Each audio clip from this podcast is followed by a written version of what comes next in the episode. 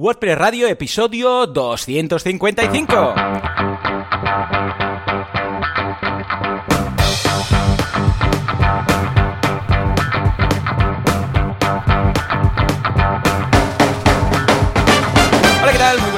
Bienvenidos a WordPress Radio, el ah, programa del podcast en el que hablamos de este fantástico CMS que nos ayuda tanto, con el que montamos nuestras cosillas, llamado WordPress, con la W mayúscula y la P mayúscula, pues si no os pueden pasar cosas malas.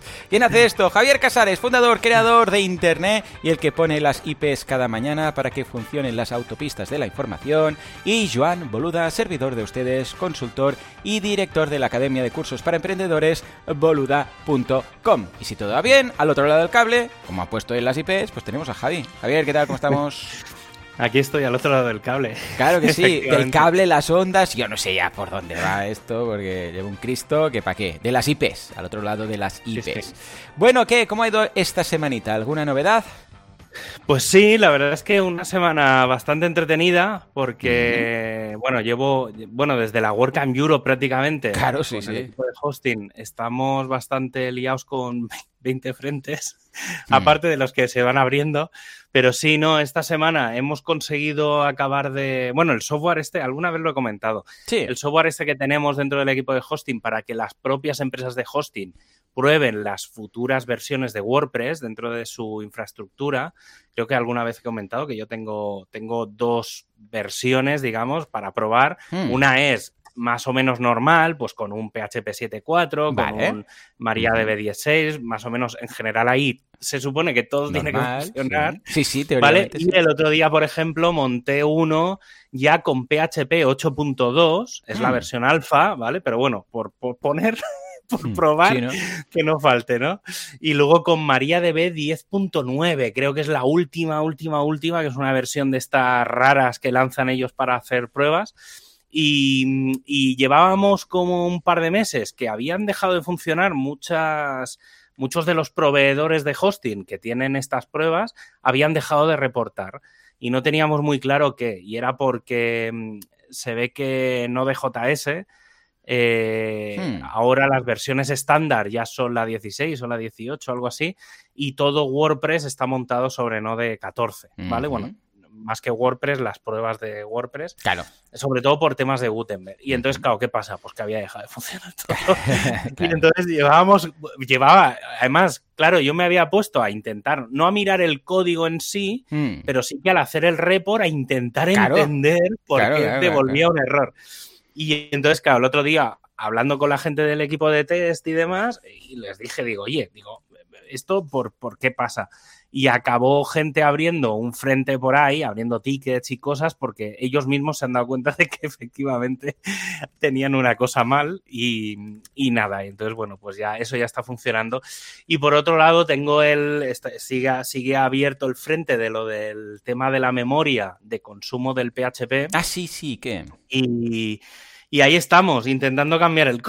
intentando modificar el core. Pero bueno, es, es, bastante curioso el proceso porque, claro, entra tanta gente. O sea, un problema que puede realmente afectar a hosting, básicamente, pero claro, al final afecta también a core, a plugins. Claro, claro, sí, sí, está todo ligado. Y tienes, tienes que poner a tanta gente de acuerdo Buah, para hacer un... Claro, a ver, he de reconocer que es un cambio muy profundo. Es un cambio que hace 10 años que no se toca, ese fichero, el, el, concretamente el del define, y que básicamente son donde están todas las constantes de WordPress, que son las que luego se pueden modificar desde el WP Config. Uh -huh. y, y, y, claro, es discusión tras discusión cada semana en plan, oye, esto, ¿cómo habéis pensado? Entonces, claro, el, el martes por la mañana me puse a reescribir toda la documentación que, que llevaba meses claro, preparando. Claro, claro, claro, claro. Y sabes que es como uf, intentando coger todo lo que comenta todo el mundo, intentando poner orden, intentando eh, co contextualizar el, los porqués, los cómo. Es bastante interesante este. A mí, a mí personalmente me está sirviendo mucho eh, por, por, sobre todo por la paciencia, yeah, ¿vale? Porque yeah. yo lo hubiera cambiado hace, si yo hubiera hecho el cómic, pero hace semanas.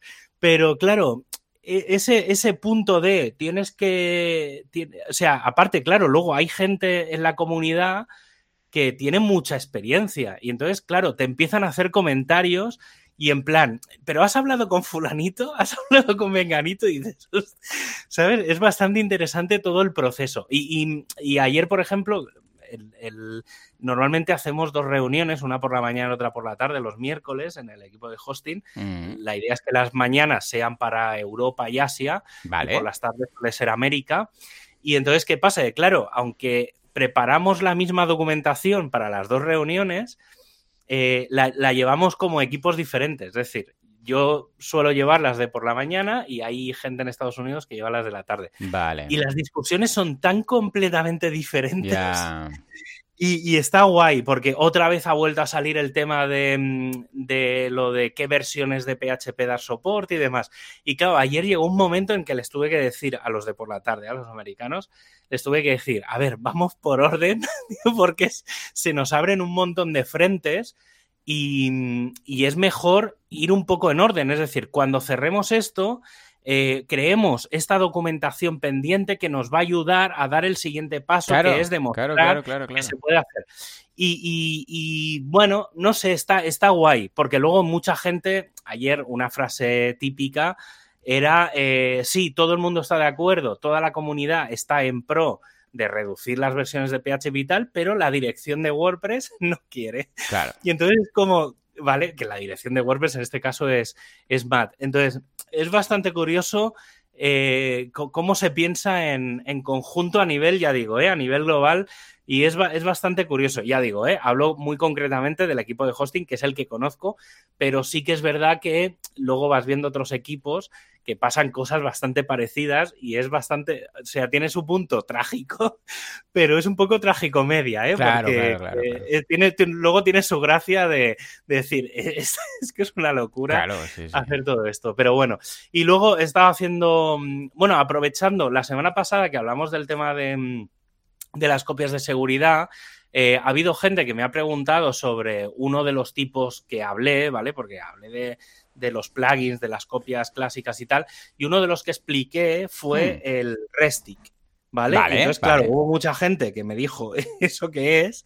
Y entonces he aprovechado en WP Sysadmin, dentro de. Hay un post en el, en el blog, si entráis en la página principal, en la mitad de abajo están los, los posts, y veréis uno que se llama Copias de seguridad WordPress con Restic. Y básicamente he explicado un poco cómo eh, hago yo las copias, ¿vale? Muy conceptualmente, ¿eh? Pero bueno, se hace primero el backup de, lo, un poco lo que expliqué, se hace primero el backup de la base de datos, se guarda en una carpeta y luego se sincroniza todo y un poco, pues, cómo se pueden recuperar las copias y demás. Lo digo por si alguien quiere... Es un poco avanzado, ¿eh? Como ya expliqué la semana pasada. Pero, pero, bueno, si alguien quiere darle una ojeada. Y luego estaba haciendo unos experimentos muy interesantes. Eh, esto viene de un proyecto que a lo mejor pero bueno, lo explico por si alguien hmm. alguna vez se le ha pasado por la cabeza y porque es una problemática que creo que en determinados casos es habitual. Que es, em, el post se llama WordPress con Aproxy, es HA Proxy, ¿vale? Que es high, creo que es high, high Availability Proxy o algo así, tampoco lo tengo muy claro. Y básicamente, ¿qué es? Eh, voy a explicarlo primero con un ejemplo para que lo entendáis y luego lo transformamos a WordPress. Venga. Cuando tú entras dentro de Google, hmm. tienes el buscador principal. ¿Vale? Y entonces tú entras y tienes ahí una tecnología. Correcto. Pero la tecnología del buscador normal, digamos, del que te devuelve los resultados, es diferente del buscador de imágenes, es diferente del buscador de vídeos, es diferente del resto de buscadores. Pero todo, antiguamente, no sé si te acordarás, que tenías el images.google.com o video.google.com y cada uno era como una tecnología diferente. Esto normalmente en, cualquier web ya se sabe que los subdominios, una de las ventajas que tienen es que te permiten montar en infraestructura diferente. ¿Vale? Pero un dominio normal no te permite a priori que cada carpeta apunte a un servidor diferente, porque tendría que estar todo como mezclado. ¿Vale? Entonces, eh, básicamente, digamos, el www.google.com apunta a una serie de máquinas, pero el barra imágenes o el barra imágenes eh, apunta a otros servidores. El barra vídeo apunta a otros servidores, pero todo está en el mismo dominio. ¿Cómo haces eso?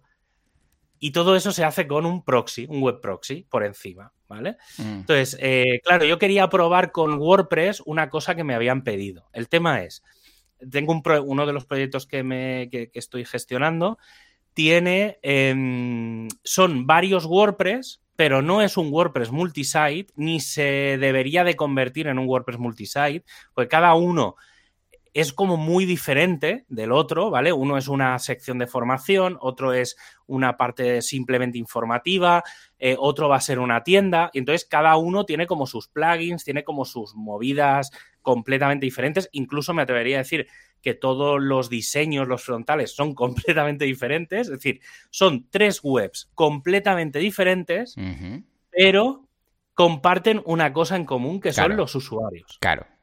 ¿Vale? Entonces, la base de datos sí que es común, pero los tres WordPress están en tres.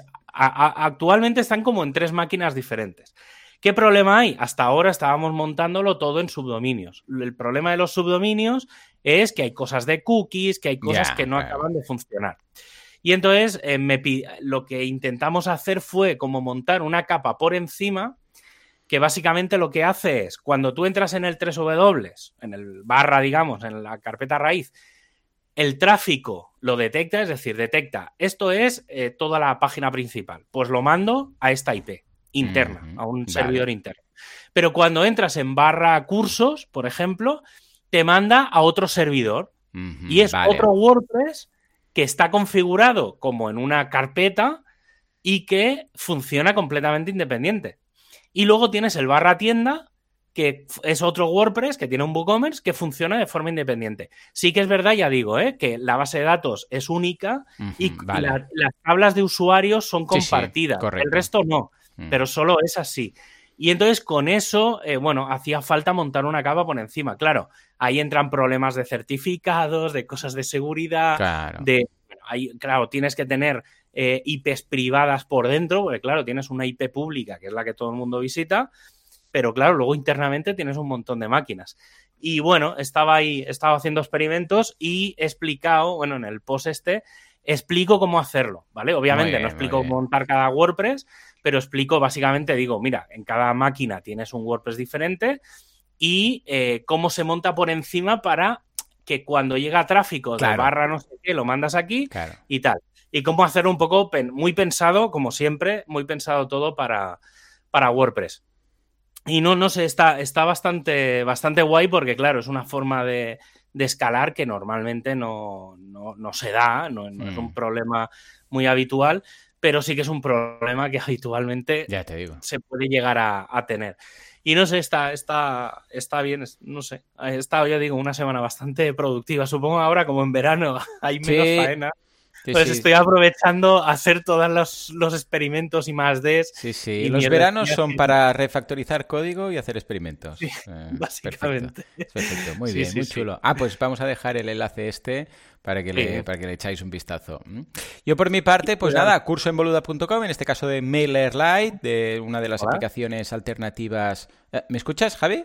Sí, sí, sí. Ah, vale, vale. Es que he escuchado por ahí. Hola, hola, no sabía si eras tú. ¿No? Pues igual se ha colado por aquí, no sé, se ha colado una cocofonía. Hola, tenemos, tenemos algún espíritu. Vamos a hacer una ouija aquí. He escuchado una voz.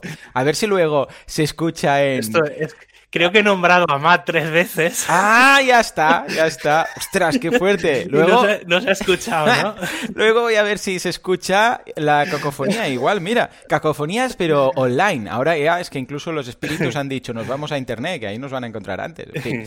Pues curso de MailerLite, una alternativa típica de, pues, pues en este caso de MailChimp, que es la que tenéis Ujú. eh, todos. Échale un vistazo, que está muy bien. Y a mí, personalmente, para todo lo que es ah, campañas complejas de email marketing, es a la que voy. O montas algo muy simple, con un review de turno o con un MailPoet, si quieres integrar un WordPress y tal, pero si quieres la típica alternativa a Weber o a cualquiera de estas ActiveCampaign y todas estas, MailerLite. Eh, De hecho, ya os comenté que es eh, la herramienta con la que utilizo, que utilizo para el tema de ah, retosite.com. ¿eh? Lo tengo todo automatizado con MailerLite y muy, muy bien. Por otro lado, audiocursos, un par de ellos. El de. Este me gusta mucho. El de Quiero una app. Este audiocurso es un audiocurso enfocado para la gente que quiere encargar una app, no que quiere desarrollarla. No, no que quiera aprender código, que quiera saber que pedir y qué debería tener no en cuenta. No es quiero programar una app, es quiero una app. Correcto, correcto, porque parecerá que no hace falta curso. ¡Error! Eh, error. Hace falta saber bueno, como la máxima de Javi, ¿no? Para, para, montar un negocio en Internet hace falta saber de Internet, ¿vale? Igual no hace falta programar, no, no, hace falta saber programar. Pero, pero, pero tienes que saber dónde te estás metiendo, chaval. Claro. Sí, sí, porque claro, eh, es que tienes que saber como mínimo, bueno, evidentemente todos sabréis que hay pues Google con Android, y luego iOS y tal, pero incluso cómo se va a desarrollar, se va a utilizar algún tipo de software, una capa por encima estilo PhoneGap, Flutter o algo así, y esto qué implica, porque esto luego cuando os pasen el presupuesto no tengáis sorpresas que si queréis cambiar algo se pueda, no se pueda, etcétera, ¿vale? Luego también qué pasa eh, con temas precios, ¿no? O sea, que la dificultad también en lo que pedís, o sea, que sepáis para que cuando vayáis a encargar a alguien, eh, sepáis si os está timando, si, se está, si os está vacilando, si el precio es justo, si no lo es. Eh, o sea, pedid con criterio. Pedid con, criterio, porque entonces igual sabréis preguntarle ciertas cosas y el cliente, el proveedor también verá que, que sabéis de qué va. O sea que muy, muy chulo. Y luego un curso de conceptos de conocimiento general, que son las 10 claves que necesitamos saber para entender la política internacional. Ya veréis que yo voy mezclando siempre. Ahí Javi en la escaleta está colocando los enlaces ya, súper rápido. Mientras voy ayudarme. Claro, claro. Pues nada, en este caso, toda la gente que quiera saber el porqué de cómo son las cosas, pero este no tenía un pacto con este, ay, pero esto, esto es porque han roto, aquí porque hay una guerra, todo esto. Bueno, pues en este curso se explica de forma muy, muy llana, por un pedazo de, eh, de profe, que, que, que, vamos, que es que lo vais a flipar, porque en 10 clases entenderéis el porqué. O sea que, si os apuntáis, entenderéis que tenéis que saber para pedir una app y entenderéis por qué hay una guerra en Ucrania. O sea que, echadle vistazo a audiocursos.com. Y ahora sí, venga. Nos... ¡Oh! ¿Has apuntado aquí algo chulo? Sí. En la escaleta. Eh, debate. Sí, sí. Esto es nuevo. Un pequeño debate. Sí, ¡Oh! es que justo, justo lo he leído. Lo he leído. O sea, a ver, venía de unas conversaciones de Twitter. Pues estaba, mientras te estaba esperando, estaba leyendo. Sí, sí, sí, sí. Va, va, va. Música de debate. Juanca, Juanca. ¿Pero qué nos has puesto aquí? ¿El himno de Estados Unidos? Sí, sí, debate, debate.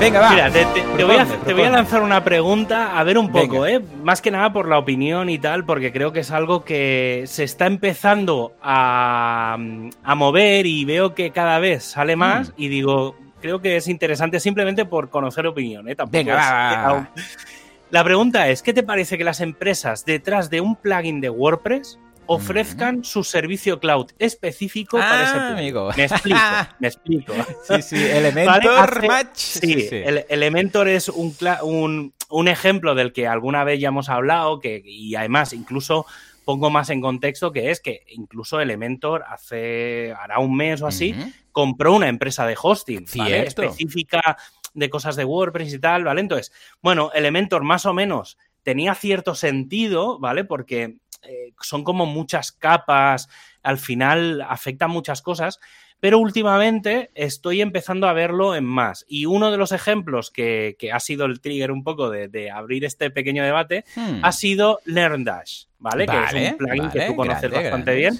¿Vale? Entonces, claro, básicamente lo que te plantean ahora determinados plugins ¿Vale? Es como si ahora, pongo otro ejemplo que no es así, pero bueno, en el fondo sí que lo tienen. Es como si WooCommerce te dice, mira, te ofrezco un WooCommerce.com de pago, pero que no tienes que encargarte Correcto. Uy, lo que has dicho. Por eso Automatic ya ha comprado a WooCommerce por si acaso tenía malos pensamientos. Sí, sí. Vale, pues un poco, vale, entonces Lerda estaba mirando ahora Em, y digo, bueno, pues voy a ver qué es lo que ofrecen, porque Elementor ya más o menos lo habíamos hablado, pero la verdad es que es simplemente un plugin, ¿vale? No, no olvidemos que es un plugin, es una herramienta para convertir tu WordPress en, en este caso, en un sistema de formación. ¿Vale? Entonces, claro, he dicho, vale, a ver, vamos a ver precios, vamos a ver cosas. Básicamente, el plugin para un sitio, ¿eh? Te hablo, vale, creo que son unos 200 dólares al año. Más o menos he calculado unos 15, 16 euros al año. Eh, al, al, mes. Y el hosting que ofrecen ellos es de unos 25 euros al mes.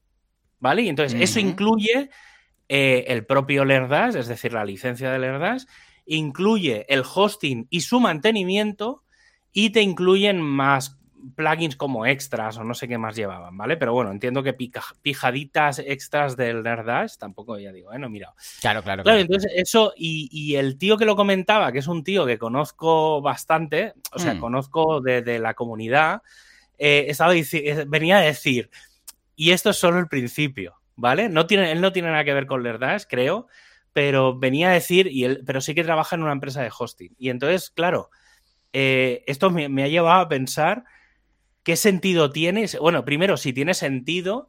Y segundo, en qué deja esto a empresas de hosting, eh, a, bueno, a un poco al ecosistema WordPress.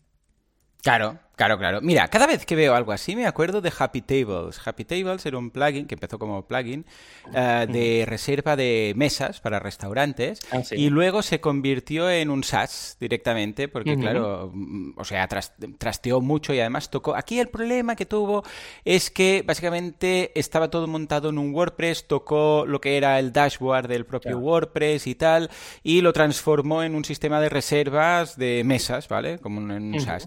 Y ahí ya claro, había tocado tanto, tanto, tanto el core que ya era un Cristo luego actualizar y tal, y acabó cerrando, ¿no?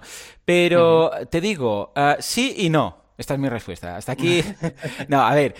Desde el punto de vista de la empresa, es una, es una jugada maestra. O sea, desde el punto de vista de la gente de Elementor, de la gente de uh, de cualquiera, incluso eh, de WooCommerce, si no, hubiera, si no lo hubiera comprado Automatic, es, es una jugada maestra. O sea, dices, bueno, ya está, ya me he desmarcado y ahora WordPress, a malas, WordPress pues bueno, WordPress hará lo suyo, yo tengo puesto ya esa base de datos de gente, monetizo el plugin y tal, pero ya que me he dado a conocer tanto, ya que sé todo esto, eh, pues como LearnDash que lanza su Teachable para entendernos, ¿no? ¿Por qué no? Por supuesto desde el punto de vista estratégico de la empresa es ideal, porque ahora me voy a abrir a otras personas que no tienen ni que instalar el plugin. Vienen aquí, le dan clic, clic, clic y tiran millas. Es lo que hace WordPress con WordPress.com. Tampoco nos engañemos, ¿eh? O sea, WordPress.com es una versión simplificada que tiene el mismo motor, ¿eh? que es propiamente WordPress, pero si vais a WordPress.com y os movéis por el, por lo que sería el panel de control y tal, veréis que hay cosas que cambian mucho respecto a un WordPress mm. autoinstalado, ¿vale? Eh, desde el punto de la empresa, genial. Desde el punto de vista de el usuario, yo nunca me metería en estas plataformas. ¿Por qué? Porque precisamente yo lo que quiero es tener mi WordPress auto hospedado. O sea, la gracia es que es mi dominio, es mi código, es mi FTP y si quiero yo voy y le cambio una línea. ¿Vale? Eso para mí es esencial. Por eso es la gracia de WordPress. Bueno, y de WordPress y de Joomla y de todos los códigos abiertos que tú te instalas en tu servidor y que si quieres vas y lo rompes.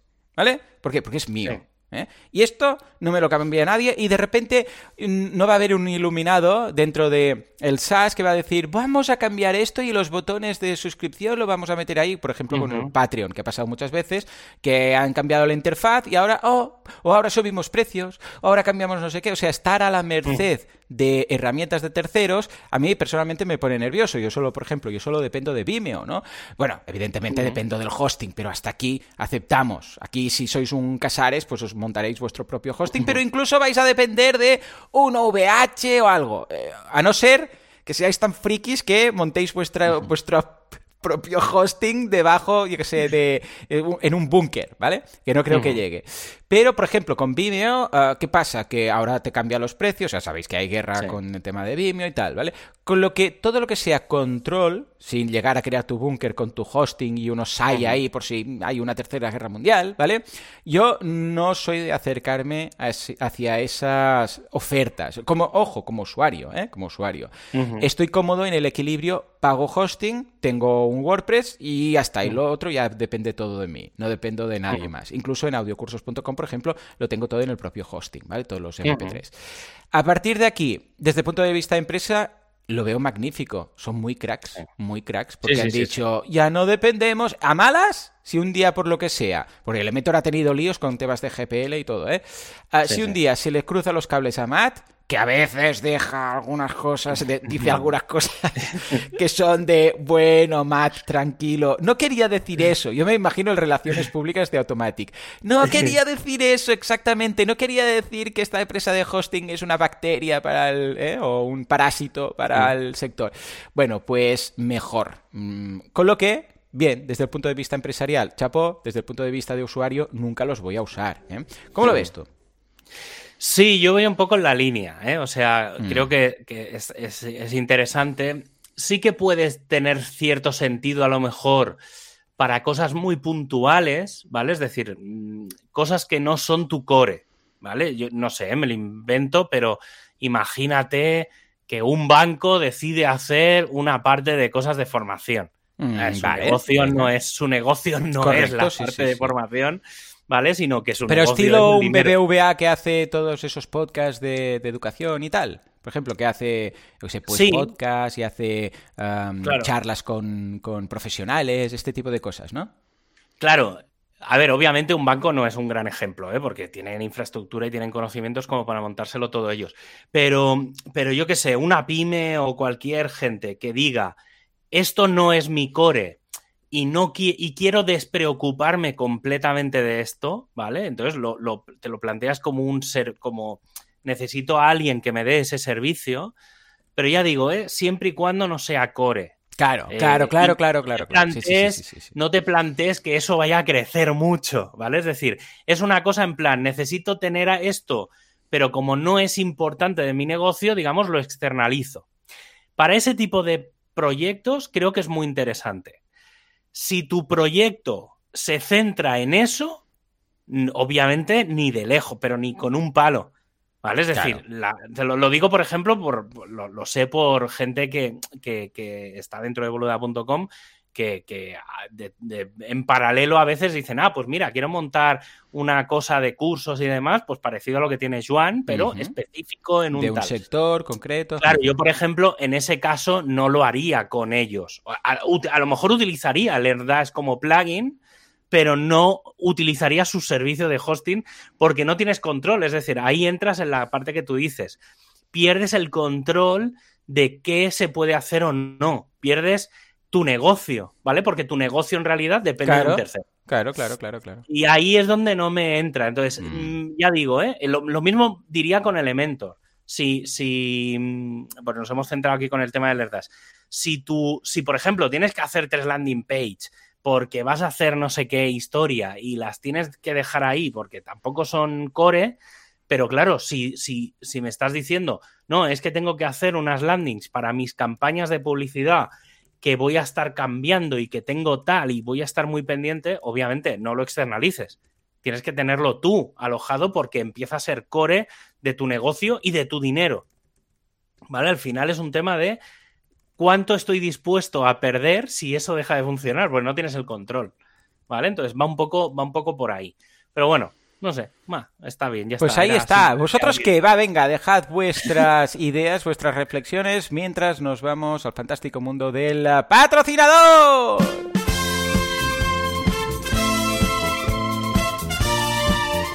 Sí, efectivamente, y es que hay un mundo en el universo, bueno, hay un universo por ahí, estoy descontado porque estos días no estoy contando tantos, en el que SiteGround no es un hosting, sino que vende zapatillas, las mejores zapatillas para el verano, porque no son de esas que te dejan ahí una marca entre el dedo gordo del pie y el índice, que dices, Dios mío, qué dolor, sino que son muy cómodas, ¿eh? Ojo, se llaman SiteGround. ¿Por qué lo de ground? Porque son las zapatillas ground, ground, está ahí. En cambio, el hosting que lo peta en ese universo se llama Hawaianas, porque son las zapatillas de aquí. ¿eh? Por favor, Juanca, acaba esto. Bueno, hay, que, recordar, hay que mm. recordar que en la WordCamp Europe estaban regalando. ¿Ves? ¿Ves? ¿Ves? ¿Ves? Ya está, todo ligado. Todo ligado. Son de otro universo. Abrieron un espacio-tiempo y se van pasando las chanclas y ellos les pasan memorias SD ¿eh? de disco duro. Venga, va, ¿qué podemos destacar de la gente de SiteGround esta semana? Pues mira, hablando un poco de cosas de, host, de, o sea, no de, hosting, pero sí que de, WooCommerce, pues mira, el mundo ahora ya que es 100% online y pues si quieres triunfar necesitas un WooCommerce y SiteGround puede ayudarte a conseguirlo con su sistema de WooCommerce preinstalado. Básicamente crear una tienda nunca ha sido tan sencillo y es que te das de alta, pulsas en crear una tienda, ¿vale? Y ya está, eh, ahí está la tienda. O sea, solo tienes que dedicarte a lo que... ¿Qué tienes? ¿Tú, ¿Tú a qué te dedicas? A vender productos y a, cobrar. Básicamente esas dos cosas. Claro. Pues con, con, este, con este sistema te vas a centrar en eso y te olvidas de toda la parte de técnica. Además, eh, te ofrece su CDN, su caché optimizada para la tienda, para WooCommerce en este caso, eh, todos los sistemas de certificados de TLS para que tu tienda y toda la información que circula es, pues sea segura y no los hackers ahí no estén chafardeando. Así que tienes todo lo necesario para vender de forma rápida y segura. Échale un vistazo en siteground.es.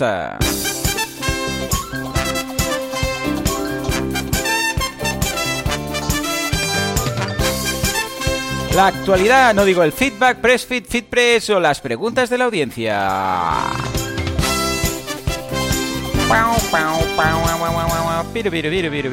Bueno, bueno, mientras esperamos que salga el nuevo Monkey Island, al cual jugué muchas horas, estoy muy contento porque Sí. este año sale el nuevo del mismo creador de la primera y la segunda parte. ¡Qué ilusión, qué ¿Puedo, ilusión! puedo recomendar un libro? Venga, va, va, va, va, métele, Mira, métele. llama- Momento de cultura. llama Va. Sí, se llama Los misterios de Monkey Island. Es ¡Oh! de Nicolás. A ver. de- a ver, Los misterios de, de, Nes- de Neschau. Ni- Island. Nicolás de Neschau, creo que es francés. Ah, sí, ya es un libro muy interesante. Eh, lo me, lo, me lo pillé, me lo pillé hace, hace muy poco y es, explica, bueno, explica toda, toda la historia detrás de. ¡Oh, de en serio! ¡Qué bueno! Es- Así sí, ya lo tengo aquí en Amazon. además, tiene unas. O sea, tiene un. Está, está muy bien. O sea, ni, o sea, ni te lo pienses directamente. Entra y te lo compras. chulo. Sí, sí, no, O sea, pues lo no, pillo ya. haz- Hazme caso. hazme Tapa caso. a ver, tapa dura, sí, solo hay Sí, tapa sí, tapa dur- durísima, durísima. Sí, sí. ah, pues no, mira, además, ¿eh? Pinta bien. Oye, estas cosas además me encantan. Este gordito, trivia, es gordito. ¿sabes? ¿Cómo convertirse en Es- un gran pirata con un bastoncillo gigante y un pollo de goma con polea? ¡Me encanta! ¡Me encanta! ¡Qué bueno! Abrir catalejo, claro que sí. Muy bien, muy bien. Ey, pues Bueno, venga, mientras- tomo nota, tomo nota. Pues estoy muy contento. este libro, Sí, sí, sí, sí. Mientras consigues ese libro, eh, te explico varias cosas. Esta semana pasada, no, ¿qué, qué digo? Esta semana pasada, esta semana ha salido WordPress 6.0.1. Oh, yeah. Básicamente llega a 13 correcciones de core y 18 correcciones del editor. Mm. Mm, Nada destacable, o sea, sí que ha habido, había como un rollback de una cosa de- del 2010 o algo así, pero en general, y sobre todo sí, sí que había una corrección interesante con el tema de la caché en las categorías y en, los, en las taxonomías en general. Em, es algo de lo que mucha gente se ha quejado, eh, sobre todo porque determinados listados de categorías y cosas no funcionaban bien, ¿vale? Entonces era una cosa que, que se vio pocos días después de salir la, la 6.0, tiene que ver con unas funciones y unas cosas nuevas que venían con la 6.0, Ujú, y, pero bueno, en general no ha sido extremadamente problemático, pero bueno, se dieron cuenta desde el principio y se, ya se dijo que se iba a meter en esta versión Perfecto. y ya está, o sea que no hay problema. Y luego, eh, la semana pasada salió Gutenberg 13.6, el plugin, y básicamente lleva a destacar, por mi lado, ¿vale? Lleva bastantes cosas, pero quiero destacar dos, básicamente. Una es algo que se introdujo con WordPress 5.9 en el core, pero hasta ahora no se había puesto, digamos, en valor, que es la posibilidad de crear patrones al crear, o sea, de utilizar patrones al crear páginas. La idea es, ¿vale? Explico un poco la idea porque en- luego cada uno se podrá activar o no. Vale. Que es que cuando tú creas una página nueva, puedas utilizar una serie de plantillas base. Está basado en patrones, no en páginas enteras, ¿eh? Vale. es decir, pero más o menos eh, te da como a elegir, yo qué sé, si vas a crear una página de dónde estamos, eh, pues te dan como los dos o tres bloques, eh, patrones, digamos, eh, muy relacionados con eso, pues el dónde estamos a nivel de dirección tal, pues un bloque, un patrón de mapa, un patrón de una imagen de no sé qué, ¿vale? Entonces, bueno, va a ser como muy fácil crear páginas estáticas, ¿vale? De estas de el quiénes somos, el dónde Claro. estamos, ese tipo de páginas, las páginas legales, y entonces te van a dar como una serie de patrones base que con dos o tres patrones, pues más o menos luego cambias los textos y tal y te dejan hacer pues unas páginas más o menos chulas para no tener que empezar pues con una página desde cero. Y luego la otra cosa que sí que Hmm. considero que es muy interesante son, eh, a ver, que tiene un, las plantillas específicas para entradas específicas. ¿Vale? Vale. me, me explico. Si tú ahora te vas al, eh, al editor del sitio, ¿vale? Tenemos no al editor de, del contenido, ¿eh? El de sitio. No el editor del contenido, sino el editor del sitio. Con un theme que tenga un theme de, bloque, ¿no? Porque si no, no te, no te, aparece. Vale, sí, ya estoy ahí. Entonces, eh, una vez eh, tienes eso, tú tienes una serie de plantillas, ¿vale? Pues la plantilla de post, la plantilla de página, la plantilla de producto, por ejemplo, si tienes un WooCommerce, la plantilla de listado de producto, pues ahora va a haber una opción que es crear una plantilla específica para un post específico. Es decir, tú te irás a crear nueva plantilla y te dirá, y puedes decir, bueno, sí, entre las opciones que te da es, ¿es una plantilla para un post? Y le dices sí. Y entonces te dice, ¿quieres que sea la plantilla para todos los posts o para un post en concreto? Y entonces puedes seleccionar un post que vayas a publicar o que, o que estés en borrador, ¿vale? Y entonces puedes hacer un diseño específico para un post en concreto. Ah, vale, vale, sí. Correcto. ¿Vale? Es un poco, o sea, no sé hasta qué punto tiene mucho sentido. Ya, igual un post especial. Eh, claro, imagínate que alguien quería hacer un post pues del aniversario especial como los periódicos que a veces hacen como una pero que no sea una sección porque claro ahí podrías crear una sección de especiales no dicen no es que este post lo quiero hacer como yo sé algo más elaborado un artículo más completo algo así no pero no es muy habitual claro no, ya digo, ¿eh? es un poco pues para, para eso, para que en un post en concreto. A ver, eh, hay que tener en cuenta que, aunque se puede poner en un post en concreto, entiendo. No sé ahora si está, pensad, vuelvo a lo de siempre, ¿eh? esto estamos hablando del el plugin de Gutenberg, no está en el core todavía, lo que significa que es un experimento. Entonces, como gran experimento que es, pues tiene sus pros, sus contras y tiene sobre todo sus limitaciones.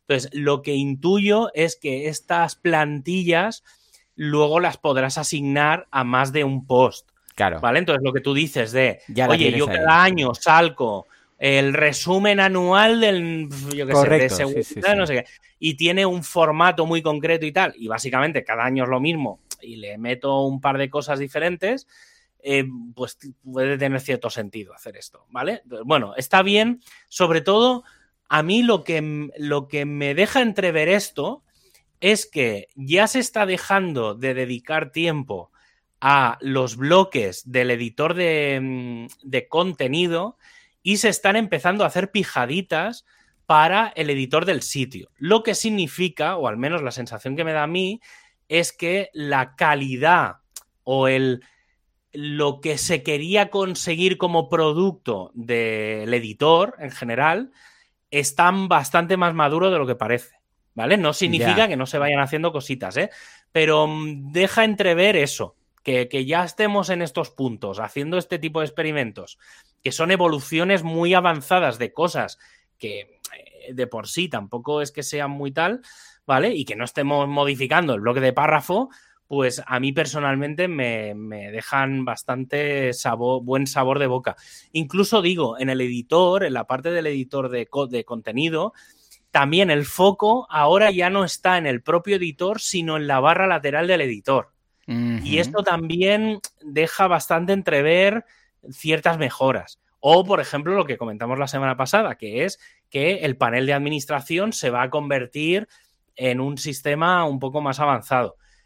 Que vayamos a ese, a ese punto creo que es buena señal, porque quiere decir que la gente que está en toda la parte de edición está lo suficientemente tranquila como para decir que eso está maduro, ¿vale? Entonces, bueno, no sé, ya digo, es una opinión un poco personal. Luego, por otro lado, otra noticia. Eh, se va está casi, casi, casi a punto de lanzarse el blog de Developer. ¿Vale? En, developer.wordpress.org está toda la información de funciones, de, bueno, de todo lo que hay eh, relacionado con el desarrollo de WordPress.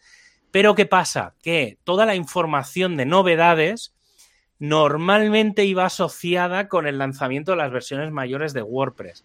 Y eso se lanzaba o en el blog oficial, en el barra news, o en el make.wordpress.org barra core, que es el el equipo de eh, código, de, digamos, del core. ¿Qué pasa? Que normalmente ahí se hace mucha referencia directamente a GitHub, a los, al track, a tickets, a cosas. Claro, claro. ¿Qué pasa? que cuando se lanza algo, a mí me das un ticket y los tickets se usan para discutir. Entonces, claro, o en, el, o en los issues de GitHub también pasa lo mismo, se suelen usar para discutir sobre esa funcionalidad. Entonces, mm, a veces es muy difícil encontrar realmente qué es lo que hace esa nueva funcionalidad porque se pierde en toda la, discusión. Y lo que sea, y, y, muchas veces también en los códigos, en los resúmenes, en los posts de resumen, se suele dar, digamos, linkar mucho a cosas externas. Pero no hay posts explicando realmente, hay muy pocos posts explicando realmente, eh, por ejemplo, pues, mira, eh, hemos lanzado esta funcionalidad nueva tienes estos filters, tienes estos actions, tienes estas constantes, tienes estos defines, tienes estos tal, puedes hacer esto y puedes hacer lo otro. Eso pasa, pero muy, muy de higos a peras. Ya. ¿Vale? Entonces, esto se quiere normalizar y se quiere hacer, sobre todo muy enfocado al desarrollo de Gutenberg, se quiere meter dentro de un blog del equipo de developer, ¿vale? Entonces, que cada vez que salga una funcionalidad o un cambio importante, no vaya tanto enfocado a cómo se ha conseguido eso, sino a qué hace realmente y cómo puedo utilizarlo. ¿Vale? Entonces creo que es mm, muy interesante. Cuando esté, os avisaré, porque todavía ya digo, ¿eh? están acabando de pedir a quién se va a implicar, quién va a escribir, quién tal, porque hay que hacer un calendario editorial, no es una cosa. Pero bueno, la idea era que para WordPress 6.1 esté listo y se suponía que para WordPress 6 se quería lanzar, pero eh, yo creo que va a ser va a ser un lanzamiento que va a ir muy relacionado con la 6.1. Se va a preparar mucho antes, pero en la 6.1 vendrá como un calendario muy, muy, muy claro con todo lo que venga. Mm, Luego, eh, para los desarrolladores de plugins se ha lanzado, bueno, se va a lanzar o se está planteando hacer una cosa que se llama el plugin check. Eh, los que hayan desarrollado temas les sonará el theme check. ¿Vale? el hombre, grande y los que hayamos hecho los reviews de themes, que también estuve como dos años ahí haciendo reviews en el Team Theme Review, eh, también, también, también. Este va, por, ahí. El, tema, el tema del equipo de theme lo que hizo fue crear un plugin que a los, cuando tú desarrollas, pues te bajas ese plugin, te lo instalas eh, en, en tu, o sea, en tu tema añades una línea de código diciendo, oye, quiero que le utilices el, el theme check para revisar este tema, ¿vale? Entonces, te hace como un PHP Coding Standards, tiene una serie de, sistemas para que te avisa, te hace como una review automática del, tema.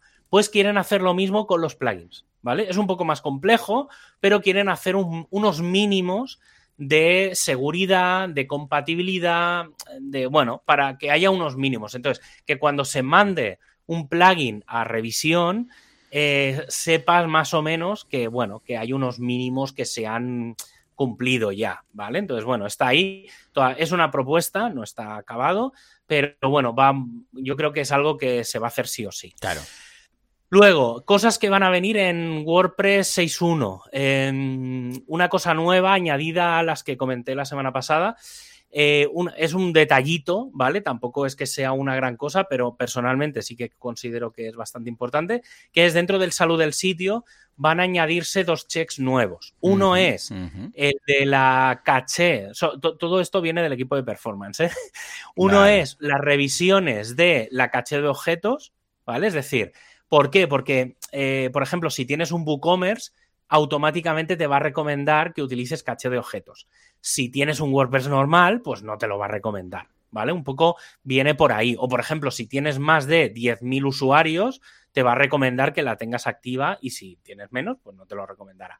Entonces, em, e-, es, es, bastante interesante porque para, sobre todo para los sitios grandes, te va a recomendar determinadas cosas relacionadas con la caché con la caché de objetos en este caso, pero también va a recomendar cosas relacionadas con la eh, con el full page caché, que esta es la caché típica que todo el mundo suele utilizar, que es el típico plugin, pues el super caché, el rocket, el W3 eh, caché no sé qué, ¿vale? O sea, los típicos plugins de caché, eh, pues también va a hacer análisis de ese tipo de páginas. Básicamente lo que va a hacer es coger determinadas páginas dentro de la web y va a hacer como una especie de page speed, pero sin ser un page speed.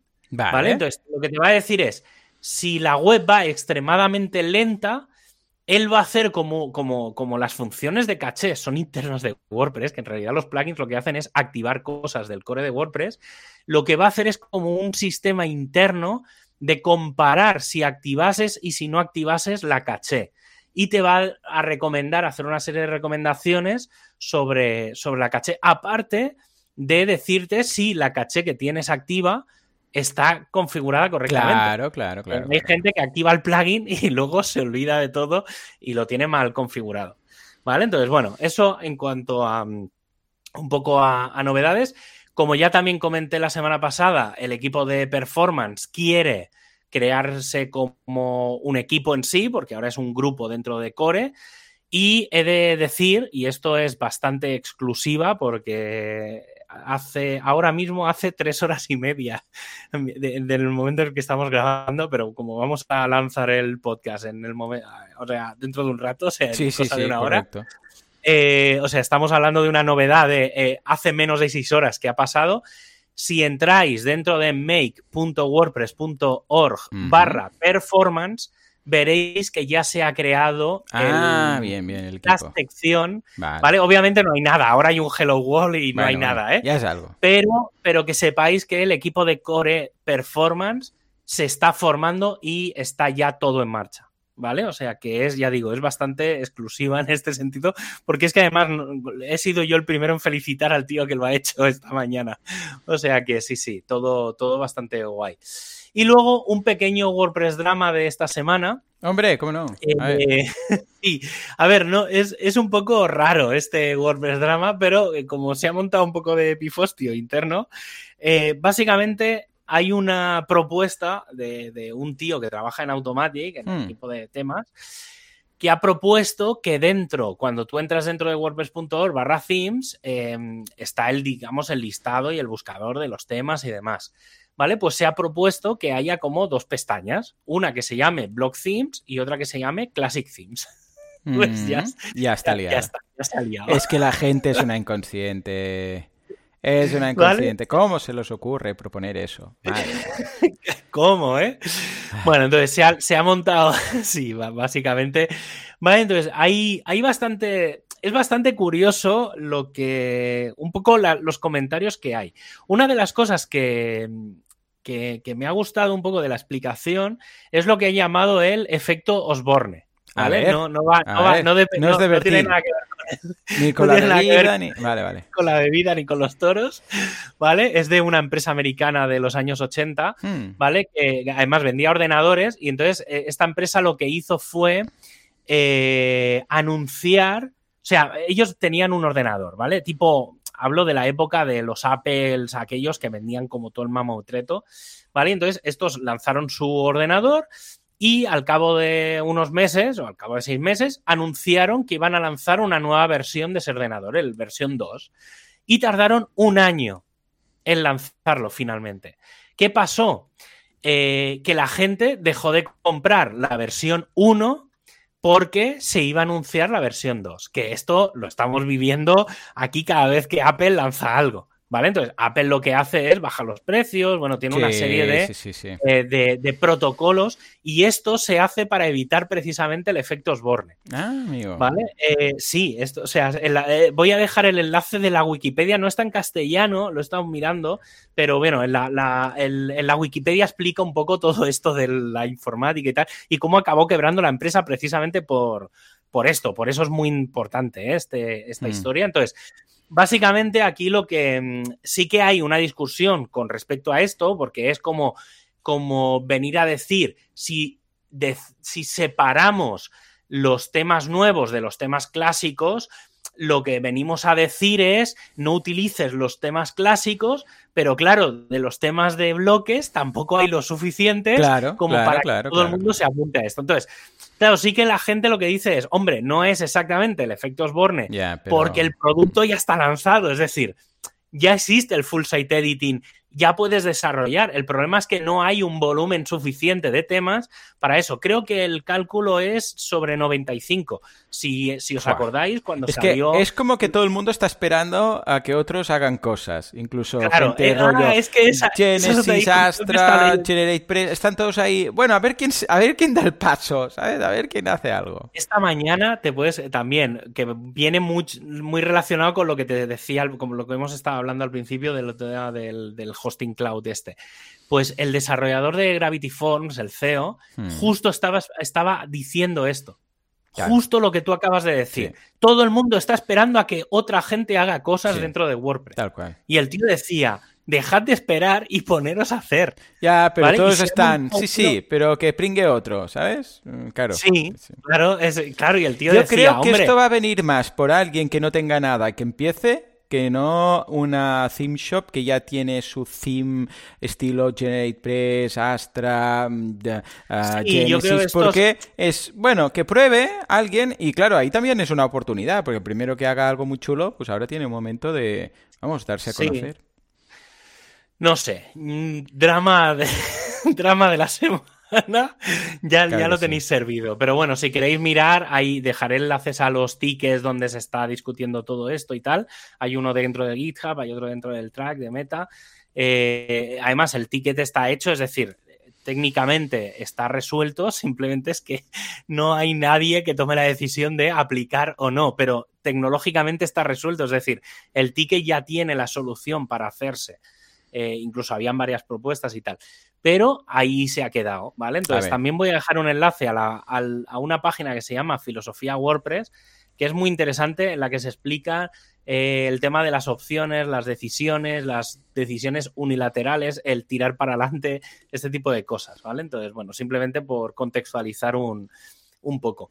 Pero bueno, no sé, bueno, bien, ya está. No, tampoco es un megadrama, pero creo que era bastante interesante para entender un poco la situación de cómo están los, los temas hoy en día con el tema de. Porque como mucha gente decía, hombre, claro, pero es que en mis, mis temas clásicos mm. se ven bien con los bloques de contenido. Y claro, mm. Ya, pero claro, ¿qué, es un tema de bloques? ¿Sabes? Entonces era un poco, está ahí un poco, la discusión es bastante interesante. ¿eh? O sea, independientemente del trasfondo que hay, creo que es muy, muy interesante.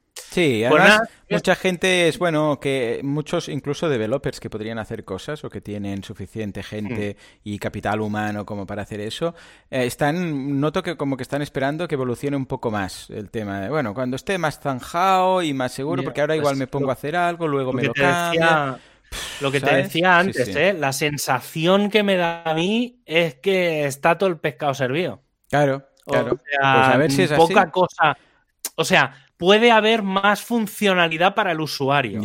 Puede ser que dentro del theme.json acabe entrando la posibilidad de meter la documentación de un botón, de un no sé qué. Pero lo gordo ya está hecho. O sea. Pues venga, va, developers, por amor de Dios, poneros a hacer ya estos themes y luego a ver los propietarios de las webs, a ver si tienen cojones de cambiar de theme sin que pete nada. Por favor, tema de la semana.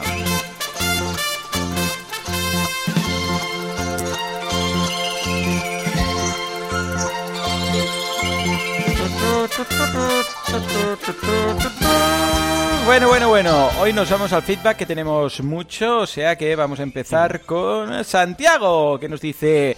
Muy buenas a los dos, amigos. A mí no me conocéis, pero después de tantos años, nivel 72, madre mía de Dios, en boluda.com, Pronto voy a llevar más tiempo que él mismo. Escuchando vuestras voces sois como colegas. Muchas gracias. Lo mismo digo, lo que pasa es que nos escuchamos, pero vamos, ya como de la familia. Una cuestión simple, simple y rápida, pero que me trae de cabeza. ¿Cuándo se pondrán las pilas WooCommerce con el editor de bloques? Y hasta aquí el full site editing y el editor clásico ya está olvidado. Pero cuando quiero añadir algo con un poquito de estilos, ya sea en la página de categorías o bien en la descripción de producto, tengo que picar HTML y CSS en el editor clásico no tan olvidado entonces. Creo que la evolución lógica sería que la página de producto tuviera funcionalidades de bloques. Ya, ya, ya. Y también las de taxonomías, ¿no? O es que se me escapa algo. He estado buscando información y no hay ni un triste roadmap a la vista. ¿Tenéis vosotros algo en este sentido? Mil gracias por todo, Santiago. Esto fue algo que en su momento ya se plantearon. Y la gran, gran, gran, gran pregunta fue... ponemos el editor de bloques en la página de producto y cuando el acojone general de todos los developers llegó a la altura de las gónadas, dijeron, no. Y ahí se quedó. Ahí se quedó. Yo entiendo que un custom post type, en general, y por eso cuando tú creas un custom post type, que no deja de ser un producto en el caso de WooCommerce, en general, bueno, por defecto, no activa el editor de bloques, porque igual tú el campo content, igual no lo vas ni a usar. Porque puede ser que tú crees un custom post type de otras cosas, ¿vale? Hay, con lo que hay un, hay un par de cositas con esto. Esta mañana he estado, antes de empezar el programa, he estado mm, investigando un poco, haciendo un poco de investigación, hmm. porque yo había leído en algún momento, hace ya tiempo, ¿eh? Sí. Que, quería, que estaban preparando algo. ¿Vale? y entonces digo, voy a buscar digo, voy a buscar eso que yo había leído de que estaban preparando algo y no lo he encontrado. Y ah. entonces eh, digo, bueno, vale, me voy a poner a revisar un poco todo el histórico de eh, la sección de desarrollo de WooCommerce. Bien. Vamos a ver qué hay por aquí o qué, dónde, qué, es lo que se está tramando. Y entonces, la sensación que me da después de revisarme, pues me he revisado un, buen rato, ¿eh? unos cuantos meses para atrás de, ahora. Hmm la sensación que me da es que han, entre comillas, no digo que hayan tirado la toalla con el tema del editor dentro de las fichas de producto, dentro de eso, sino que lo han enfocado como de otra manera. A ver. Entonces me explico. Lo han enfocado basándose en el propio WordPress, ¿vale? Entonces, el, el foco a nivel de desarrollo de WooCommerce ha sido el WooCommerce Blocks, ¿Vale? Es decir, cierto, el, Foco, el foco es vamos a hacer bloques de cualquier mierdecita que se pueda hacer con WooCommerce, ¿vale? Entonces, partiendo de ese contenido que es el WooCommerce Blocks, que recomiendo mucho si queréis desarrollar y hacer un montón de cosas, instalaros el plugin extra, ¿vale? Que es como una especie de Gutenberg, ¿vale? Entonces, WooCommerce lleva sus propios bloques nativos, pero aparte os podéis instalar el WooCommerce Blocks, que es como que va en paralelo, ¿vale? Y trae novedades y trae más cositas. Eso es una vía, digamos, de trabajo. ¿Cuál es la siguiente vía? Justo lo que estábamos hablando ahora de las plantillas hmm. de las, del propio WordPress, ¿vale? Entonces, lo que, un poco también lo que tú estabas diciendo.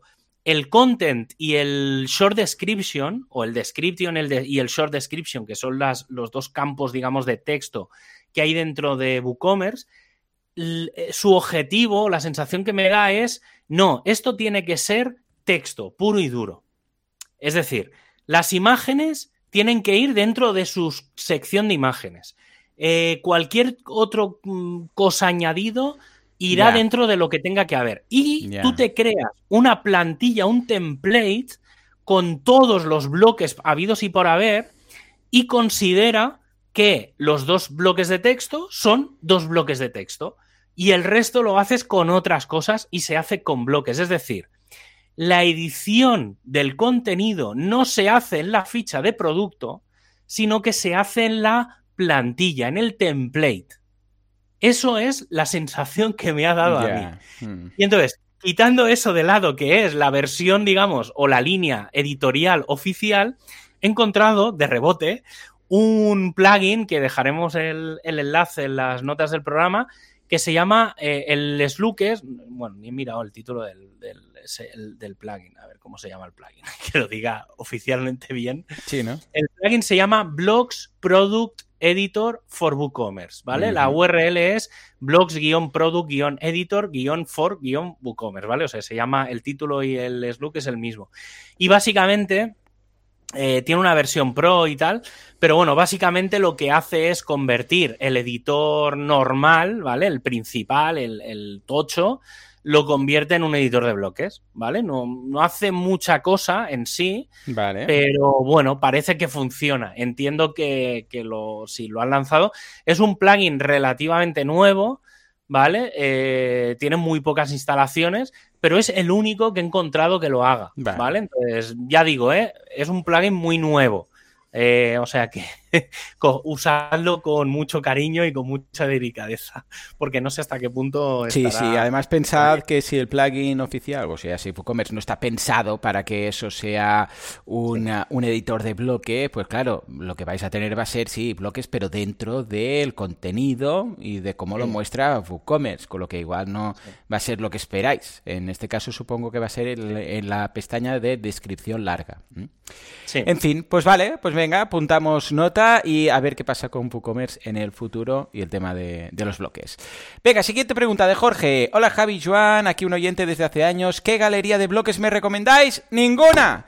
No a las galerías de bloques, no a las bibliotecas de bloques. En general, ninguna. ¿Por qué? Porque es un problema, porque mm, yo siempre he sido más partidario de un plugin por bloque y un bloque por plugin. O sea, no uno que, ay, mira, aquí hay 15 cosas, ay, mira aquí. ¿Por qué? Mm. Por muchas cosas. para empezar, porque el 90% del código no lo vas a usar de ese plugin. Instalar un plugin por un 10%, por un bloque, es el típico Jetpack, ¿no? El, el, ¿Cómo era eso de la teoría Osborne? ¿Cómo era el método, la teoría, cómo se llamaba?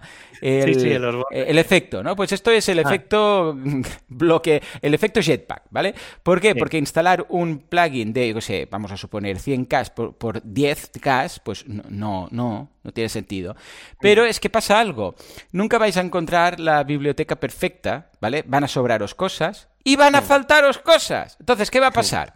Imaginémonos que dices, ah, yo quiero esta que tiene, yo sé, un, un, table of contents, que ahora está ya prácticamente en el core, ¿no? Pero bueno, un table of contents, que estos que te ponen un índice arriba del blog para cuando escribís mucho, estilo Javier, ¿no? Bueno, pues perfecto. Yo lo uso ah, mucho, ¿eh? Claro, sí, sí. Pues, ¿qué pasa? Que dices, ay, mira, esta galería, esta biblioteca que tiene 15, ya hay uno que es muy molón, que es el de TOC. Vale, perfecto. Pero luego, ¿qué va a pasar? Primero que van a sobrar muchos, ¿vale? 10 de los que hay, pues igual no los usáis. Luego que se van a solapar con algunos del, core propiamente, porque estas bibliotecas no sé por qué les dan por poner un spacer. El spacer, el no sé qué, el no sé qué. Pero luego va a pasar algo, que otro día vais a necesitar otro bloque y diréis, hay este bloque que vendrá con otros 10 bloques, que es otra galería más, otra biblioteca más de bloques, y ¿qué va a pasar? Lo mismo, pero es que además se os van a solapar bloques, porque estas librerías todas tienen lo mismo. Eh, todas tienen el TOC, el no sé qué, el espacio, las columnas avanzadas, todos tienen lo mismo. Entonces vais a tener no solamente un 90% de plugin que sobra, sino que además se solapa con otro plugin que también lo ofrece y que tampoco lo usáis. Sí que se pueden ocultar los bloques cuando vais al apartado de opciones y quitáis para que no os molesten de la vista, ¿vale? Pero ahí está el código. Entonces, por favor, un los bloques de plugins que sea un bloque por plugin. ¿Que necesitas cinco? Cinco. ¿Que necesitas dos? Dos. Uno, uno. Pero no uno que tenga diez, porque sobran, mm. se solapan y, que se van a solapar con el core y se van a solapar con otros plugins. Dicho esto, y hecho el rant, Gutenberg está muy bien. ¿Vale? Eh, tiene lo básico. Sí, sí, porque igual me dice, yo, ah, pero yo quiero ir, da igual, a muerte y tal. Gutenberg está bastante bien y tiene una opción en la cual puedes desactivar los bloques que no quieras, eh, no solamente a través de la pestañita de opciones, sino estilo Jetpack que desmontas todo el módulo y en teoría pues no carga tanto código, ¿vale? No sé si coincidimos aquí, Javi, con el tema de las bibliotecas. Sí, yo en general sí, voy, voy un poco en esa línea. Eh, por ejemplo, el tema del Table of Contents, utilizo un plugin específico, el histórico que siempre, que eso venía de un shortcode, y se ha convertido en bloque, básicamente es la idea. Eh, por ejemplo, con los mapas pasa lo mismo, es mejor tener un plugin eh, de mapas que lleva sus propios bloques. Claro. Es mejor buscar un, plugin que haga una funcionalidad concreta y que dentro de esas funcionalidades lleve los bloques relacionados con esa funcionalidad. Y sí, estoy muy en la línea eh, porque volviendo al, clásico de es que no hay que tener muchos plugins, no, hay que tener, los, puedes tener todos los plugins que quieras, pero que sean ligeros y que cada uno haga lo mismo. Lo que no puedes tener es 20 plugins que hagan todo lo mismo, que se, se, solapen. Y con el tema de los bloques pasa, pasa eso. Entonces, eh, no pasa nada por tener tres pequeños plugins que hagan tres funcionalidades en concreto y que la hagan bien. Entonces, si encuentras un, yo qué sé, pues eso, necesito uno para el Table of Contents. Pues te instalas un plugin que solo tenga eso. Y a partir de ahí, pues trabajarlo. ya está. Te gustará más o menos, pero es mejor eso que no tener el. Pasa un poco como lo con los temas, que es. Es que, claro, este tiene esta cosita que hace. Claro. Claro. Eh, yo a mí, eh, no, para mí no es la forma de elegir. O sea, lo visual nunca tiene que ser lo que decida sobre la funcionalidad. yo lo, siento, lo siento mucho, eh, aplica también mucho al diseño y a muchas cosas, pero es primero, o sea, no, es lo típico de no construir, empezar a construir la casa por el tejado, no hay que hacer los cimientos. O sea, em, primero la funcionalidad y luego lo visual, que eso siempre se puede acabar apañando con CSS personalizado y tal. Sí, sí. Totalmente. Pues venga, nos vamos a la siguiente en esta ocasión de Marcos, que nos dice, buenas chicos, una duda que me ha surgido recientemente, en ocasiones pongo un enlace y me crea una previsualización y en ocasiones no. ¿Cómo podría forzarlo siempre, Marcos? A ver, esto que te ocurre es porque es un, lo detecta automáticamente, estilo o embed, ¿vale? Eh, que en ciertos casos, si es por ejemplo otro WordPress o un Spotify, por ejemplo aquí que subimos los, los artículos, los podcasts, eh, colocamos una URL de Spotify, de la URL que no está Spotify, y automáticamente plup, aparece un player la mar de cuco, ¿vale? Pues si el destino, el servicio, el servidor, el código de destino de ese enlace tiene esa información, WordPress lo detecta y dice, Tato, esto es un WordPress, esto es un no sé qué, esto es un Spotify y lo pone bonito. Pero hay ocasiones en las que no, porque el código cuando vas a mirar pues no, no hay nada. Entonces, dicho esto, hay un plugin ¿vale? Que se llama Visual Link Preview, que lo que te hace es que te monta esto en el caso que no haya nada. Dice, bueno, dentro de todo, pues voy a pillar el title, miraré si hay una imagen, o sea, aunque no esté mm. el, el Open Graph y tal, pues te monta una, una, base como cuando compartes en redes sociales, que escribes un enlace y probablemente algo va a aparecer ahí automáticamente, piensa un poco y ¡pum! aparece, pues te hace esto. Con lo que Ahí os dejamos el plugin que te crea este enlace así especial. De todas formas, ya os digo que yo no soy muy fan ¿eh? de esto. Yo normalmente pues coloco el enlace con un anchor text, sea, escribo algo y eso es un enlace y está. No soy muy de poner una URL ahí suelta y pulsar intro y que genere, ¿vale? Pero bueno, si alguien lo quiere. Sí, yo ahí, ahí incluso me iría ya a un tema también legal, ¿vale? Y más, hmm. al menos hasta que, hasta que, hasta que se decida cómo cómo van a quedar las cosas. Ahora mismo, el tema de incrustar cosas de terceros, mm, hay que verlo muy, muy, muy bien. Porque. Mm, porque entramos en el modelo de lo que últimamente ha pasado con el tema de Google Fonts, con el tema de Google Analytics, con cualquier cosa que llama a una URL de terceros. Eh, claro, si tú cargas un contenido de terceros sin avisar o sin aceptar el faldón de cookies, en el fondo estás haciendo una llamada y cada vez que haces una llamada a un tercero, como mínimo, va la IP. ¿Vale? Entonces, eh, y eso ya hay tribunales en Europa que han dicho que eso no se puede hacer. Curioso. ¿Vale? Entonces, eh, sí, entonces, claro, todo el tema de los OEmbeds eh, roza un poco esos límites del humor. Porque, claro, para, para cargar un OEmbed tienes que cargar cosas de, que vienen de un tercero. Y entonces está ahí, está ahí, ahí ¿eh? mm, hay que mirarlo mucho. Por ejemplo, un ejemplo muy tradicional es el de YouTube. YouTube hmm. tiene una versión que es el, creo que es youtube-nocookies.com o algo así, ¿eh? No lo estoy diciendo de memoria, que es básicamente la misma URL de YouTube, pero es otro dominio, en el que no hacen, no cargan cookies, no hacen tracking. Ya, ¿Vale? Entonces se supone que a ese sí que puedes llamar, pero al normal no. Entonces, mm, bueno, eh, los OEmbed son complejos eh, hoy en día. Yo estos días he estado utilizando, y ayer lo publicaba en Twitter, y que si, incluso si alguien que me escriba un mensaje directo por Twitter y lo hago, em, y estaba analizando esto, el tema de llamadas a sitios de terceros que el faldón de las cookies se salta. Y entonces estás incumpliendo la RGPD. Claro, claro, claro, claro.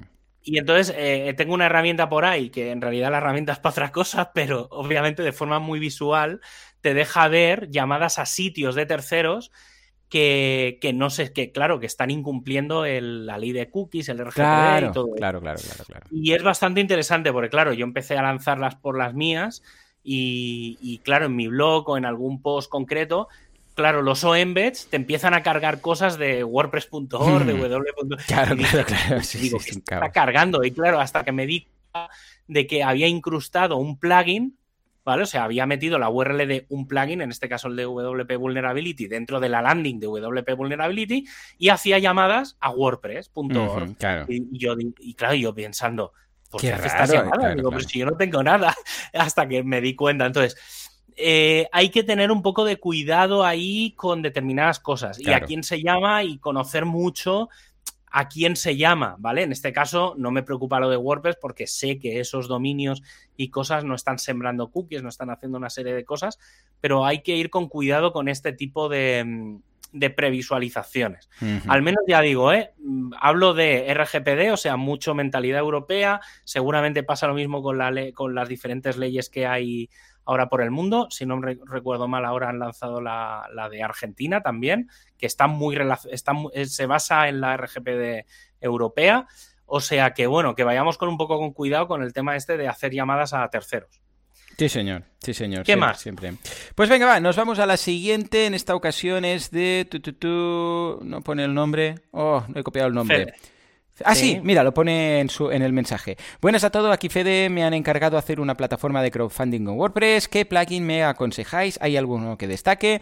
Ah, bien, Fede, yo hay dos principalmente. El que te recomiendo para hacer una plataforma como tal, o sea, que tú entres, veas varios proyectos, y entonces entres en un proyecto como si fuera un producto de WooCommerce para entendernos, y entonces veas el termómetro y puedas mm, dar y se sume y todo esto, es GIF. ¿Eh? Give, Give, para entendernos. Hay otro que está más enfocado a si tienes tú un proyecto tuyo propiamente, que se llama hacer, Charitable. Hacer tu propio crowdfunding. Sí, correcto. En lugar de... ¡Oye! Espera, mira, justo. Explica algo, Javi, que voy a abrir al, al, carpintero. Un segundo. Vale, vale. No, pues eh, sí, no, pues precisamente el, GIF este, básicamente eso, lo que te, está muy pensado para, mm, para crear una plataforma de, de crowdfunding. A mí es un plugin que, me da un poco de cosita porque tiene. es de los, de los que siempre reporta temas de seguridad. Por otro lado, es muy buena señal porque está muy, muy vigilado. Mm. Eh, y si no recuerdo mal, es un poco caro la versión Pro. Es decir, la versión caro, gratis. Caro en el sentido de que no es un plugin de 25 euros. Eh, sí, o sea, es, es caro dentro de los precios habituales de, plugins premium. Sí. Pero bueno, está bien, o sea, bueno, claro, de la misma claro, forma. me refiero que si te han encargado esto, es un cliente y tú le presupuestas para hacer todo, yo que sé, 3.000 euros, claro, igual pagar 100 o 200 de un plugin. Vale, el más barato vale 150 al año, ¿vale? Pero bueno, a ver, está bien, ¿eh? O sea, es un plugin muy decente. Yo en su día me lo instalé para hacer un par de pruebas y tal. Eh, se me iba de las manos, porque no era para lo que yo quería. Era un poco lo que tú decías antes de. este es un poco para crear plataformas. Em, y yo lo que necesitaba era para, para cobrar yo. ¿Vale? Entonces este se iba un poco de, madre. Pero sí, sí, es, es, es, es el plugin de referencia, digamos. ¿Qué más? Pues venga, nos vamos ahora a hablar con... Oh, gracias por el podcast, no he apuntado el nombre tampoco, pero nos dice, hola Giovanni Javi, gracias por el podcast, me encanta escucharos. Hoy os escribo porque tengo un problema que me ocurre con la web de un cliente en GoDaddy. ¡Ah! Es que ya empezamos mal. No sabes que, según Matt, esto es un parásito. No llega ningún correo, ni a los clientes, ni a administradores, ni siquiera el de resetear password. ¿Alguna idea de por dónde pueden ir los problemas? Hombre, cuando me viene alguien con este, estos síntomas, vamos a ceder de, doctores. Cuando, cuando viene alguien con estos síntomas, lo más probable es que lo soluciones con estos plugins que te dejamos. Hay uno que es el clásico, que es de WP Mail SMTP, y otro que es el... Ah, no, este es el SMTP, y otro que te aconsejo es el WP Mail Login. Voy a hacer un especial dentro de dos semanas de um, plugins que tienen que ver con, con correos, ¿vale? El primero lo que hace es que en lugar de enviarse desde el servidor, porque lo más probable es que eh, o no se mande directamente o llegue como spam porque se manda desde otro sitio que seguramente no es la propia máquina donde está el dominio, entonces ¿qué va a pasar? Que la gente lo detecta como spam o directamente que no tiene esa función habilitada, ¿vale? Pues en lugar de esto tú le pones tu cuenta, lo vinculas con tu cuenta SMTP, con tu password, porque fíjate que tú cuando mandas un mail desde WordPress o cuando WordPress manda un mail no se identifica, o sea, eh, no está diciendo este es mi usuario, eh, joan.boluda.com, este es mi password, este es mi IMAP o mi POP3 o mi SMTP, no, simplemente lo manda desde el dominio. Depende de cómo esté montado, esto puede ser que se detecte como, como spam o como phishing directamente. Entonces, ¿por qué? Porque no lo manda propiamente desde donde se debería mandar, ¿vale? Aquí también puede ser algo que hayas tocado con los eh, en DNS, con los registros MX, que igual también puede ser que necesites algo, pero es muy, muy probable que con este plugin, que lo que hace es básicamente es conectarte, o sea, conectarse a tu correo, identificarse con tu usuario y tu password, ¿vale? Tranquilo que esto no se ve en ningún lado, simplemente lo envía el usuario, ahí digo WordPress, y envía el correo como si lo enviaras tú, tal cual. De hecho, si lo conectas con un, con un Gmail, para entendernos, tú verás ahí en la bandeja de salida, verás el mail enviado, ¿vale? o sea, es, algo muy curioso porque dices, hostia, yo no he enviado este mail, ¿no? Lo ha enviado WordPress desde tu Gmail. Es como si, claro, es como si WordPress se fuera a tu Gmail, entrar en tu cuenta y enviar un correo desde tu Gmail. En el fondo no deja de ser un cliente de correos, es decir, conviertes WordPress en un, ah, en el programa mail, en el Thunderbird, en el Outlook, en, lo que en un Eudora de turno. Pero en vez de leer el correo, envía correo. Correcto. Sí, sí. Y claro, tú lo ves, tú luego cuando te vas a, al bandeja de salida, al, webmail de turno, ya sea el webmail, pues el de Gmail o el, que sea. ya, claro, obviamente lo ves ahí porque alguien utilizando tu cuenta de correo lo ha enviado. yo, yo he de reconocer que este es el plugin que utilizo siempre en mm. todas las instalaciones de WordPress, el WP Mail SMTP. Em, lo tengo en todos porque es básico. Una de las cosas muy interesantes que tiene para que la gente no toquetee es que puedes poner todas las, eh, toda la configuración en, en el WP Config. Ah, ves, mira, más práctico. Puedes poner el usuario, la contraseña, Así no tocan nada, el, puerto y tal. Entonces, cuando tú entras dentro del plugin, las cosas que están definidas dentro del WP Config te salen como en gris que no las puedes cambiar. Hmm. Entonces, está muy bien porque más de una vez me ha pasado que algún cliente ha entrado, ha hecho un cambio y luego no, ay, es que no puedo recuperar la contraseña, pero había cambiado la contraseña antes y no sé qué, digo, pero tío, y entonces es mejor que no puedan cambiarlo y tal. Es como lo de la URL base de WordPress, que también la puedes fijar en, el, en el WP Config. Muy, muy, recomendable esto. y el otro, que es WP Mail Login, este es un log de todos los eh, mails enviados desde WordPress, que a veces eh, pasa que no sabes si se ha enviado, si no se ha enviado, si ha llegado, mm. si ha sido spam, si se ha enviado pero no ha llegado y dices, a ver, ¿pero esto está mandando o no está mandando? Entonces, nada, es un, log, o sea, cuando digo un log no de loguearse, sino de, un registro, ¿vale?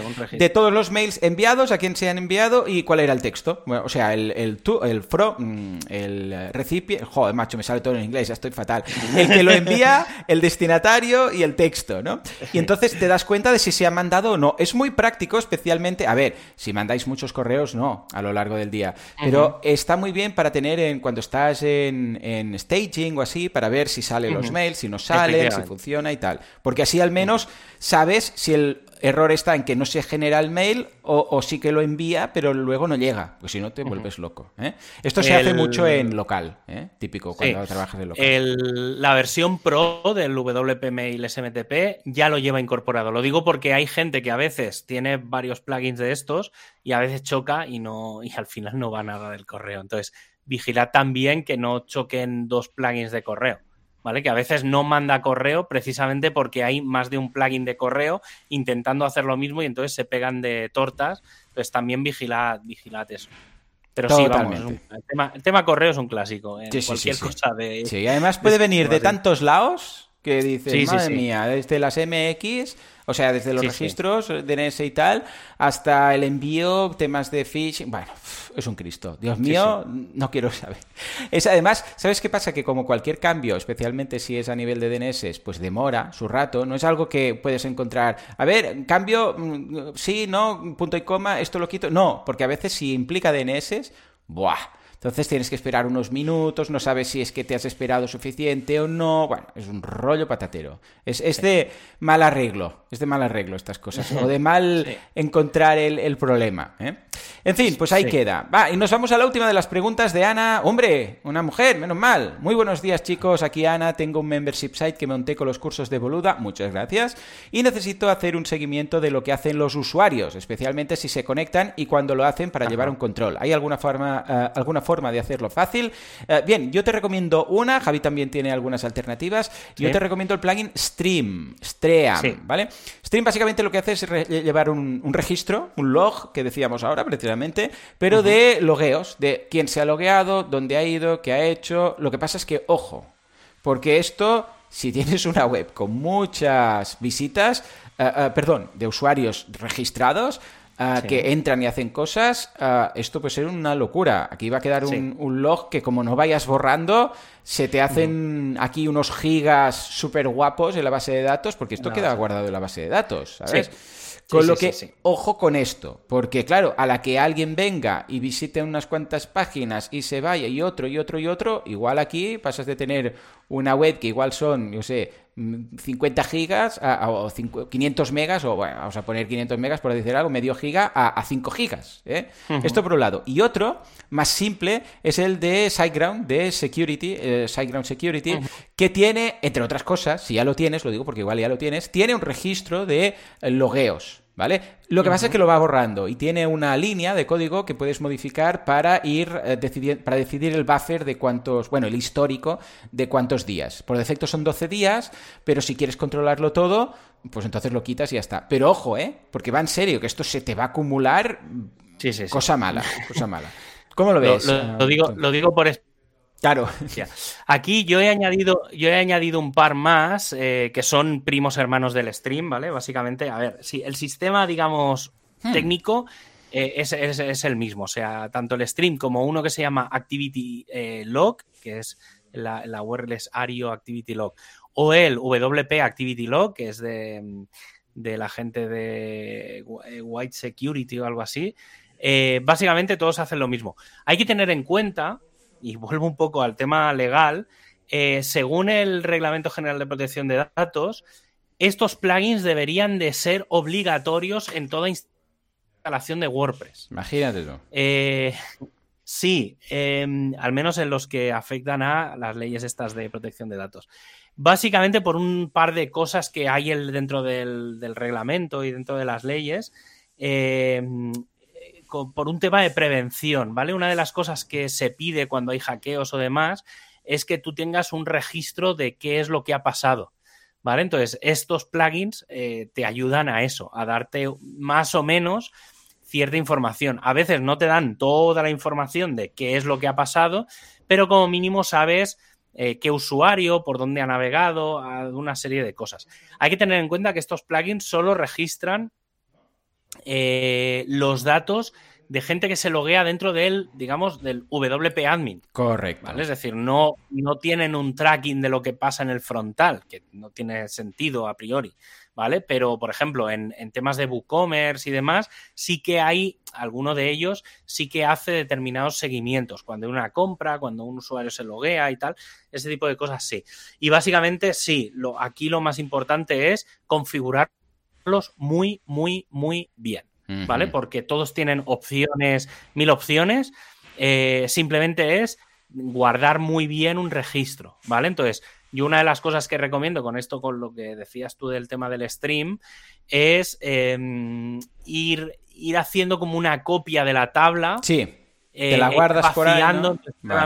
Sí, entonces vas haciendo como un poco de limpieza de esa tabla o la vas historizando y te haces un pequeño proceso que ataca directamente a la base de datos y vas como historizándolo y tal.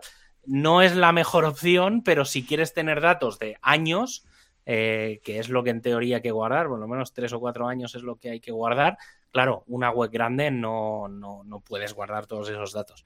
Y ya está. que, pero sí, sí, uno de estos tres plugins los dejamos en las notas del, del programa y cualquiera de estos, hay varios más. ¿eh? Estos son los tres más conocidos, tienen versión pro algunos y tal, o sea que bueno, es cuestión de probarlos y, ver que si, si, hacen o miden o, guardan lo, que necesitas. Totalmente. Echale un vistazo, os dejamos todos los enlaces de los plugins comentados.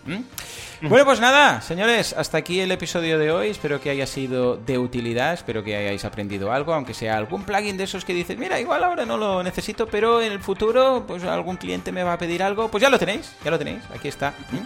Como siempre, gracias por todo, por vuestras valoraciones de 5 estrellas en iTunes, por vuestros me gusta y comentarios en iBox, gracias por estar ahí al otro lado, porque sin vosotros esto no sería lo que es. Sí, quedaríamos Javi y yo hablando, pero no lo escucharía nadie.